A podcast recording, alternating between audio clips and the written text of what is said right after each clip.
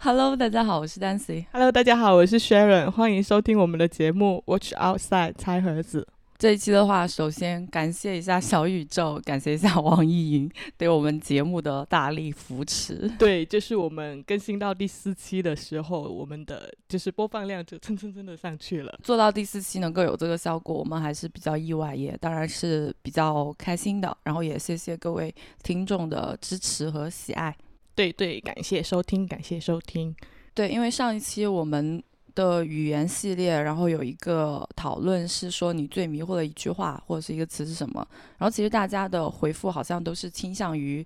吐槽感的。那其实我们感觉我们语言系列的第二期，也就是我们下周要发一期，和大家的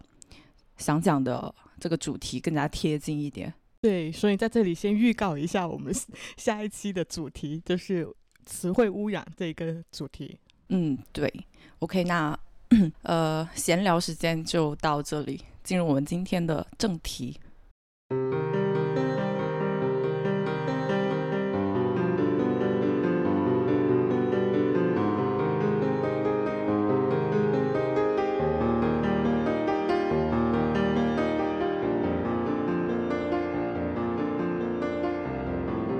这一期节目的话，是我的一个单口。因为今天的话是我们的一个新系列，叫做快递盒系列。那这一个系列的议题的话会比较聚焦，是我们我和 Sharon 两个人其中一方经过自己的一些梳理后，想要讲的一些内容，可能纯粹就是为了满足我们的表达欲吧。嗯，也可能和广告关系不大，但是和我们的生活 maybe 是比较相关的。今天的话，应该是我们还不到第十期的内容，就感觉我们自己好像那个准备去健身房减肥的人，还没有开始健身，然后装备买了一大堆。我们是节目还没有录几期，然后栏目开了一大堆的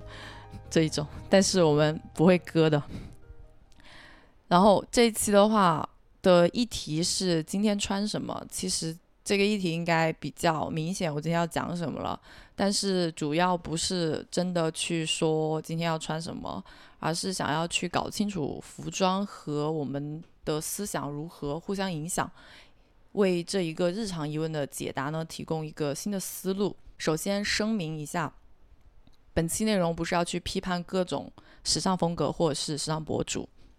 只是为大家提供一个选择。包括自己穿着在内的各种做决策的一个思路。那想做这一个议题的话呢，是有两个原因。第一个是最近看到有一个时尚博主打着反消费主义的旗号去传递消费主义的观念，我觉得就嗯不是很 OK 了。他自己是标榜自己是反消费主义，然后去号召自己的粉丝聪明的购物，但是呢，他在他的一个博文里面去说。去吹嘘一个标价两千块钱的白衬衫如何如何的好，然后提供了一些例证。同时呢，他又说自己一年的制装费不超过六千还是八千吧。但是他在他的博文里面出现过的这个 T 恤以及一条牛仔裤的总价已经超过了八千块了。所以我觉得他这个行为不是很 OK。因为现在其实反消费主义的理理念的话，有一些人已经就是比较流行开来了，然后有很多。博主可能会打着这样的旗号去消费他们的粉丝，哦，这是第一个原因啦。然后还有一个原因的话，就是因为我最近自己在看一本书，是爱伦坡的《我发现了》，就是他这本书叫做《我发现了》。那他的这一本书呢比较有意思，是因为爱伦坡的话，他是以写小说知名的嘛，然后他也是被称为悬疑悬疑小说的一个开山鼻祖级的人物。那这一本书的话呢，是他生前出版的最后一本。书，但是它不是一个小说，他自己将它定义为一个科学和散文诗的一个合体。那之所以这样说，是因为他在这个里面是探索了、探索并解释了他所认为的一个宇宙观是怎样的，但是他没有以纯科学的一个方式去说明，而是融合了一个比较诗性的语言。那具体的内容的话，可以。大家可以自己去看这样的一本书。那这本书和今天议题有什么关系呢？我们回头再说。OK，那先看，就先从这个问题开始吧。大家也都经常听到说女生说今天穿什么呀这样的一些日常疑问。然后，即使你是一个完全不关心时尚潮流的人，其实也没有办法逃脱潮流对你的影响。那这个道理的话，知名的电影《穿 Prada 的女魔头》里面那一段经典台词已经揭示的很清楚了。它的一个逻辑就是说，呃，安妮海瑟薇扮演的那一个时尚杂志的实习助理，她那天穿了一个蓝色的绒线衫，然后。顶撞他的上司觉得说，你们这一群搞时尚的都是一群高高在上的人，然后为了每天为了研究今天穿什么这样一种毫无深度的议题在这里工作。那么，呃，这一个时尚杂志的主编就告诉他说，你今天穿这一件蓝色的衣服的源头，是因为时尚圈顶级的那一群那一群人在当年选择了蓝色作为当年的一个流行色，继而被其他的一些大众品牌所模仿。你在最后去在一些大众的商场里面买到了这件衣服，你以为这是你自己的一个选择，那实际上是我们这一群人帮你选择了你今天穿这件衣服。那么穿 Prada 的女魔头里面，她说的是服装产业链顶端的一群人决决定了流行，然后渗透到每一个普通人的生活里面。但事实上，我们今天穿什么，更寻根究底的看，其实我觉得还是我们自己去决定的，或者是说是。当下的，在这个时代的我们所去决定的这一个话题的话，我们可以从最早我们有权利去选择自己的穿着的时代开始。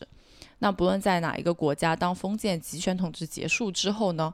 作为平民的我们才有权利去穿我们想穿的特定颜色和款式之外的衣服，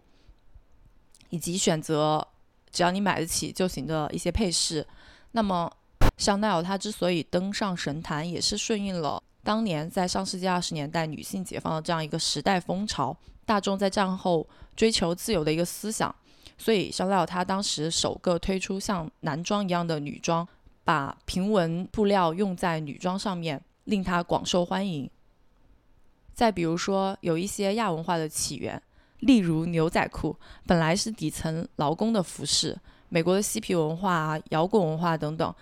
把牛仔裤这样的一个物件拿出来，作为一件反叛精神的物化产品，而使它流行开来。但是很有意思的是，本来是一个反消费的牛仔裤，在年轻人中间火了之后呢，又被商家拿去大量生产，继续为消费主义去提供一个嗯源源不断的燃料。另外，像嘻哈风格的服饰啊、朋克服饰啊、汉服、二次元等等，其实都属于这一类。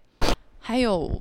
比如说像学生，嗯，尤其是我们中国的学生，非常讨厌校服。那除了丑之外，我觉得其根本的一个原因是在于，校服以及其他的制服都是为了消除差异化而诞生的一个服装。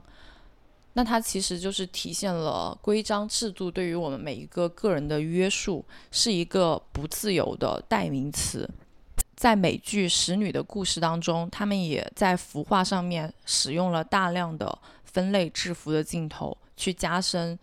这一个剧集不自由的这样一个压抑的氛围。所以说，服装它是一个非常具象的文化的表现，同时也和我们所处的时代背景紧密的相关。那么，在现在的这一个时代，看起来我们是。对于服饰的选择是非常的自由的，有没有穿衣自由另外说了，但是起码你是有购衣自由的。那不论是什么款式，露多少皮肤的泳衣，印了多么直白的一些口号 T 恤，或者是在之前看起来好像是爸爸辈才会穿的老爹鞋，现在大众都可以接受。在被琳琅满目的商品包围的今天。今天穿什么这个题目下面的话，充斥的绝大部分都是一些流行的信息，以及穿搭的指南，用精心设计的一些图文去刺激你的购买。但是流行它其实又是很无聊又很肤浅的一种穿着表达，而且有很多人都意识到了这一点。所以就像我开头刚刚说的，有很多人开始进行反消费主义的理念宣传。首当其冲的就是时尚博主，那他们开始会会开始传递类似于理智消费，去购买适合你的。那这里的适合究竟是什么样的一个定义，以及什么样的才是最适合你的呢？有一派人呢，他们会从外形上去定义这一个适合，比如说在外外形上追求扬长避短，突出你的身材优势，或者是去追求某一个非常具象的外表形象。但是其实这样的话还是很比较表面，因为大家对于什么才是好身材的争论又要开始了。而且现在比较流行的一个身材的形象，其实也就是前凸后翘这样一种非常具象的女性身材。而且这样一种流行，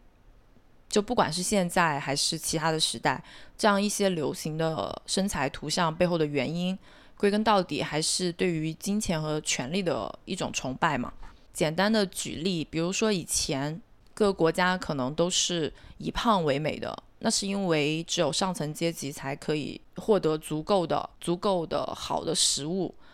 现在去追求比较废的身材，也是因为也是因为有钱有闲的阶级才可以去常年的泡在健身房里面。再比如欧美人，他们追求美黑，同样是有钱有闲的阶级才可以去海岛度假。而亚洲人一开始的时候追求美白。是向更加发达的国家的白种人看齐，现在可能局部开始兴起一些美黑的风潮，那同样的也是向欧美的美黑风潮去看齐。OK，刚刚说到的这些是从外形上去 define 什么样的才是适合你的，那另外一派的话可能会去从功能上为你挑选合适的服饰，比如说。如果说你的工作是要每天都去和工地打交道的，那么我作为一个时尚博主，肯定不会建议你每天穿高跟鞋、白裙子去上班。或者是如果你的生活非常非常的忙碌，可能从实用的角度出发，建议你去搞一套胶囊衣柜，甚至极端一点的，可以像乔布斯和扎克伯格一样，买同一件 T 恤、同一条牛仔裤，然后买十几二十件，每天换着穿。但是在这一个基础上的话，还有一个前提，就是无论如何，我是需要穿的好看或者是得体的。所以更深一层的穿着的表达的思考，在于我买东西的时候应该秉持什么样的理念。假设我从功能上已经决定了我需要一个胶囊衣橱，那么衣橱里面的那几件单品到底应该是哪几件呢？那么到了这一层思考逻辑的时候，可能会出现三种不同的人。第一种是我什么也没有想，现在流行胶囊衣橱或者现在流行极简主义，那么我也去跟一下。那本质上这还是一种流行的思维嘛。第二种是我可能一直如此，我一直都是以一个运动风示人的，我不追求时髦，但是我也不避讳时髦，有自己的一套理论和方法，我也不管别人。怎么样穿？但是我没有去想我为什么要这样。第三种人的话，跟第二种可能在形式表现上是一样的，但是他们有很清楚的去想过我为什么要这样。比如有一些人，他们即使很有空，也要去做胶囊衣橱，背后的理念呢，其实是反消费主义的极简主义，追求生活效率的提升。如果他所秉持的极简主义是统一的话，那么他的选款也会有迹可循。比如说，我的胶囊衣橱里面全部都是基础款，我不会去追求复杂的搭配的单品，还可能会扩展到生活的其他方面。比如说，我的护肤品也是极简护肤，我房间里面的东西也是尽量的减到最少。那么其背后的逻辑其实都是统一的。前面我们提到的制服，虽然因为它的一个统一性和压迫性，被必须穿着的人讨厌。但其实它也有一个反面的好处，就是它是可以作为一种匿名性的道具，让你绝佳的隐匿在人群当中，消除个人特质，消除个人的一个暴露感，其实也是社恐人群的一个不错的选择。还有一些人的话，可能会秉持着环保理念或者是政治正确的理念，那他们在购物的时候呢，可能更多的会去看。这一个品牌是否有企业责任心？比如说，近些年来，时尚圈越来越去注重环保主义，呃，像越来越多的大牌去摒弃使用皮草这样的一些材料。如果说这一个消费者是一个极端一点的环保主义者的话，他可能不会去买新的衣服，更多的去消费 vintage 或是二手服饰。这一类人，如果他们去穿制服的话，可能就是要反讽一下制度的心态而去穿的。与这一群非常追求政治正确的人相对的，还有一群个人风格明显、可能衣柜会爆满的这种人，他们更像是将穿着视为一种艺术的表达方式，通过他们的服饰去呈现个人的一个态度。这一类人的代表的话，就是服装设计师，比如 Celine 的前设计师菲比。和山本耀司他们的设计所表达的都是一个独立的女性形象，反对女性必须要前凸后翘的性感这一种非常固化的形象。只是说菲比的女性的 image 可能更加的都市化和职业化，而山本耀司则是用黑色去表达一个更酷的态度，就是你别烦我，我也不烦你。在这里的话，可以用。川久保玲的设计为例来讲一讲占据主动权的一个着装思路。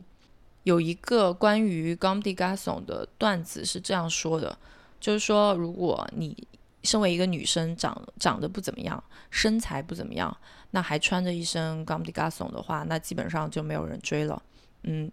这个段子的话，反映的是大众对于川久保玲设计的。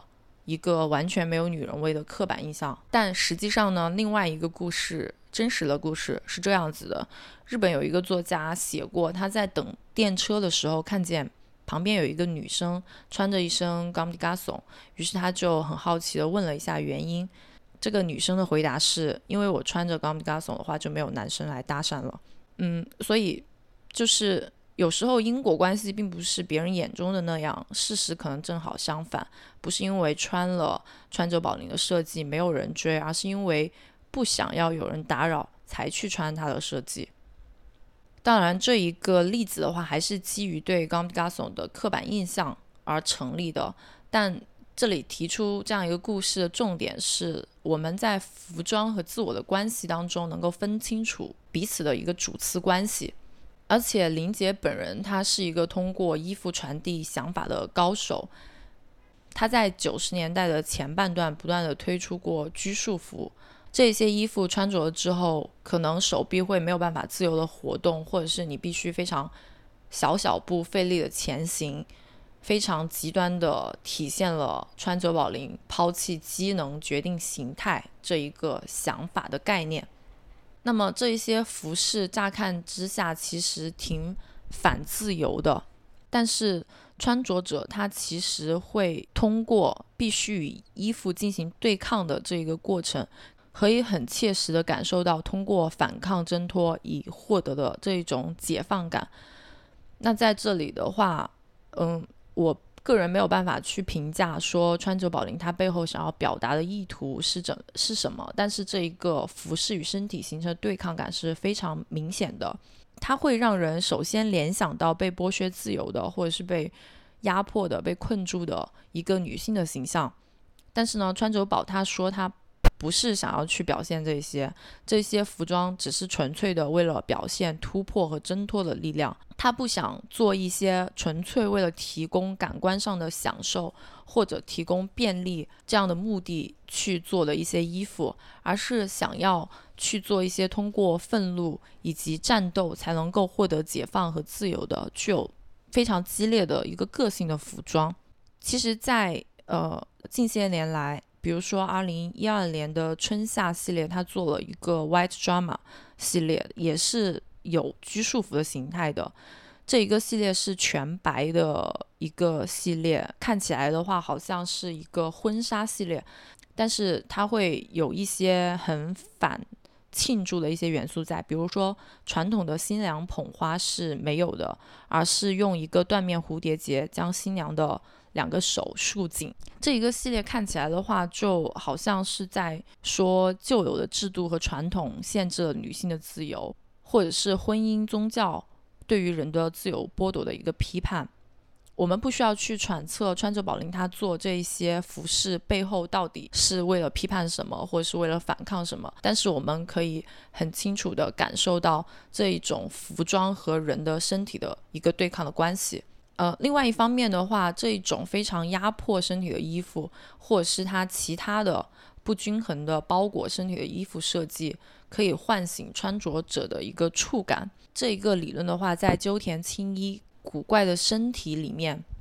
这本书里面可以看到更加全面的呼应的解释，就是他认为我们对自己的身体其实很非常的不熟悉，那么衣服其实可以作为一个探索、感受以及去认识自己身体的一个工具。说到鸠田清一的话，他还在书中提到过另外一个和山本耀司相关的小故事。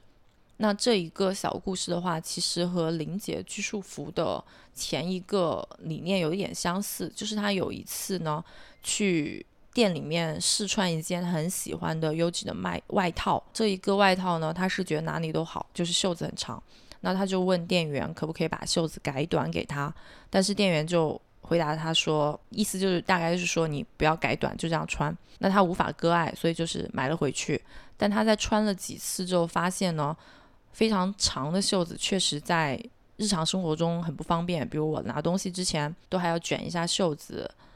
呃，做事也很不方便。但是意外的一个收获就是，他觉得穿着这件衣服可以让他习惯一种不做准备的放松的状态。他意思就是说，大家觉得长的袖子不方便，是因为习惯了我需要一个随时做好准备以应对下一件事的这一种忙碌的。状态，但是穿上了不方便的衣服，反而不会在每分每秒都想着，呃，我是一个待命状态，而是从一种习惯性的 routine 当中解放出来的心态。不过，我个人会觉得说，日本人他们去有的时候会过度解读一些产品了，可能山本耀司在设计这件衣服的时候也没有想这么多。但是这里举这个例子，就是想要说，服装可以。就是你在选择你的服装的时候，你可以从哪一些维度来去思考？比如说，如果你想改变一下你现在这种很神经紧绷的状态，那么选择这种很不方便的服饰也不失为一个解决方案。回顾一下，我们刚刚说过了购物的时候秉持的理念，然后第三种人的话会非常清楚的知道我要买什么衣服，以及形成我自己的一道。一套理论体系，那么到这里的时候，好像是已经是一个比较站得住脚的理论体系了。今天穿什么这一个问题，好像也会变得容易解决、容易回答一点。不过，其实呃，还是可以继续往下去探索，你选择自己穿着的第一个动因是什么，也就是所有原因的最后终点是什么。其实这个也就是最根本的一个底层逻辑，你的世界观或者说你的宇宙观是什么样的？但其实到这一层的话，我没有什么，我个人也没有想到什么很完善的想法，就是我自己还没有为自己建立起这一个很底层的逻辑。但是，呃，你看刚刚提到这些具有明确的理念，其形成都是有其社会背景的。更重要的是，认可这些理念的人，他们为什么会认可？比如说，如果我的